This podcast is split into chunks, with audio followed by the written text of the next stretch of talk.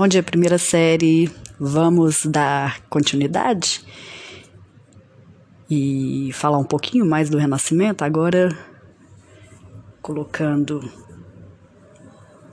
né, como questão principal perspectiva. Tá? Representar a realidade sempre foi uma preocupação né, dos, digamos assim, dos fazedores de arte desde os nossos antepassados das cavernas né? Questões como forma, volume, cores, espaço é, eram problemas a serem superados, né? E falando um pouco sobre essa representação do espaço natural na arte, foi no Renascimento, né, que o arquiteto Brunelleschi, que a gente falou até na aula passada, sistematizou uma forma de representar o espaço real e tridimensional, partindo de uma abstração matemática que ficou conhecida como a perspectiva. No Renascimento, quase toda pintura vai obedecer a esse método de representação. Né? A perspectiva era um expediente geométrico que produzia a ilusão da realidade. Né? Ela, ela vai. É uma técnica que vai nos trazer é, uma ilusão de profundidade né? Vai mostrar os objetos no espaço em suas posições e tamanhos corretos, né? É, a perspectiva vai captar os fatos visuais e os estabilizar, transformando o ponto fixo de um observador para o qual o mundo todo vai convergir.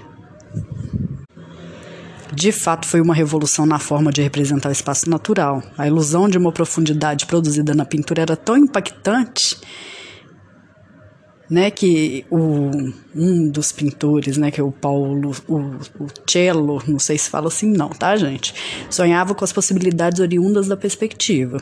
Embora essa perspectiva seja uma construção, isso é, né, a, a quantificação matemática do espaço real, até os dias atuais, damos por por assentado que uma representação arquitetônica, pictórica, plataformas de videogames vão corresponder à realidade e já não vamos cogitar mais a estrutura biofísica do aparato visual humano, né? Aquela córnea, luz, distorções da, na percepção da realidade.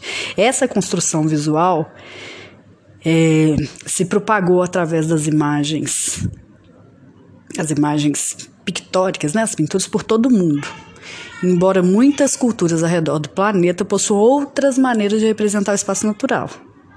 Né? A gente pode pensar na produção japonesa do século XIX, por exemplo. Né? A partir do final do século XIX, algumas correntes, como o impressionismo, o cubismo e o futurismo, vão desestabilizar esse conceito de perspectiva como representação do espaço natural. Né? O impacto foi tão violento que a própria noção de representação passa a ser questionada. Né? A perspectiva vai corresponder a como o ser humano apreende visualmente seu ambiente e o transfere a outro suporte, seja aplicando a projetos técnicos ou artísticos né? Um método que permite a representação de objetos tridimensionais, né, gente? Vamos lá, tridimensional. Tem a altura, largura e profundidade, né? Em superfícies bidimensionais, né? Através de determinadas regras geométricas de projeção que eu anexei um um slide aí nas ati na atividade que é muito bacana que ele é, é bem didático assim dá para entender bem e quem é, quiser se interessar pode até fazer uma atividade que tem no final aí. Tá? Não é obrigatório, não tem que me enviar, mas é legal de, de fazer para compreender melhor e para saber representar usando a perspectiva, tá? Ela não é usada somente na arte, mas é usada na arquitetura, na engenharia, na computação e outras áreas. Artisticamente, a gente pode utilizar a perspectiva mais livremente, sem o rigor matemático exigido na arquitetura e na engenharia. Né? Quando a gente já entende com maior profundidade as questões básicas da perspectiva de forma rígida, aí sim a gente pode trabalhar mais intuitivamente com a mão livre e sem ferramenta específica, né? Régua, esquadro, Né? O nosso olhar já vai percorrer facilmente a paisagem e o entorno, identificando os, os principais pontos de convergência e profundidade. Para isso, tem que treinar, tem que praticar, claro. Se tratando dessa perspectiva linear ou cônica, né, que tem aquele ponto de fuga, é, o artista vai representar um objeto ou uma paisagem tridimensional projetando sobre um plano a partir de um ponto, que é o ponto de fuga. E esse ponto de fuga vai se encontrar sobre a linha de horizonte, que é uma linha imaginária. Você tem que ver, então tem que ver o slide, gente. Falar sobre isso sem ver a imagem é muito difícil. O slide está super explicadinho aí, tá? Uma aula que eu coloquei aí. Tá? Todas as linhas de projeção do desenho vão convergir para esse ponto de fuga. Né? E que, apesar de poder não estar representado, tem uma presença relevante na estrutura da obra. Os elementos mais distantes do, dos olhos são os que se encontram mais próximos do eixo de visão. Então, o ponto de fuga é um ponto imaginário de onde as linhas de fuga vão se originar e se afastar em direção aos planos mais próximos do observador. E assim vai dar essa ilusão de profundidade para a gente. O que está mais perto vai, vai, vai ficar maior, com mais detalhe, o que está mais distante vai diminuindo, ficando com menos detalhes, né? Naturalmente assim. Então, as linhas de fuga são as linhas imaginárias que vão descrever o efeito da perspectiva convergindo para o ponto de fuga. Tá? E a linha do horizonte, ela vai se apresentar na altura dos seus olhos. É por ela que o ponto de fuga corre.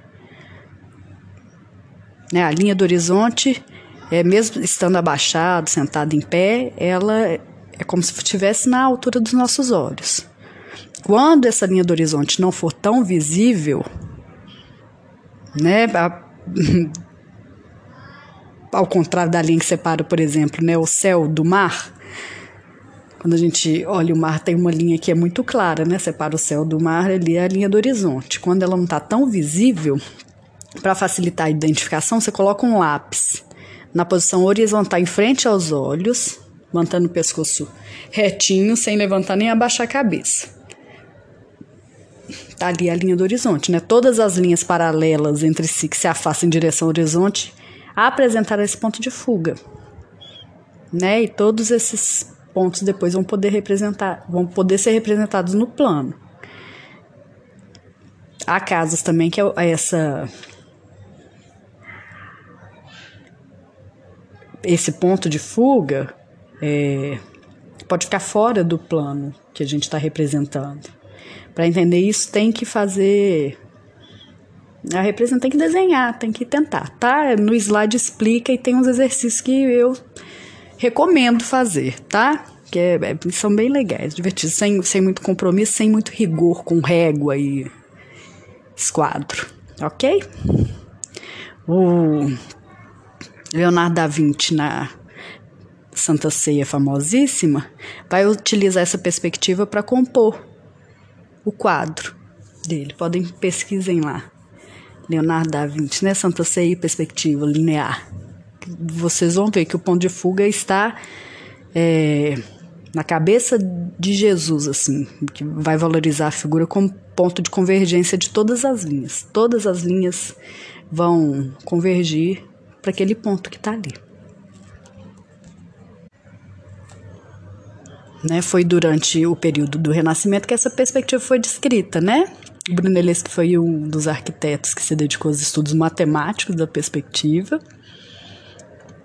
e desenvolveu seus estudos com o objetivo de aplicar os planos arquitetônicos dele, como a gente já disse até. Né? Para os artistas e arquitetos renascentistas, a perspectiva é a harmonia, é produto de uma racionalidade superior e divina que vai confirmar o acordo perfeito entre o homem e a natureza. Né? Essa característica passa a se tornar recorrente. Né? Não apenas a perspectiva torna-se uma maneira de demonstrar profundidade, como ela passa a ser um novo método de composição.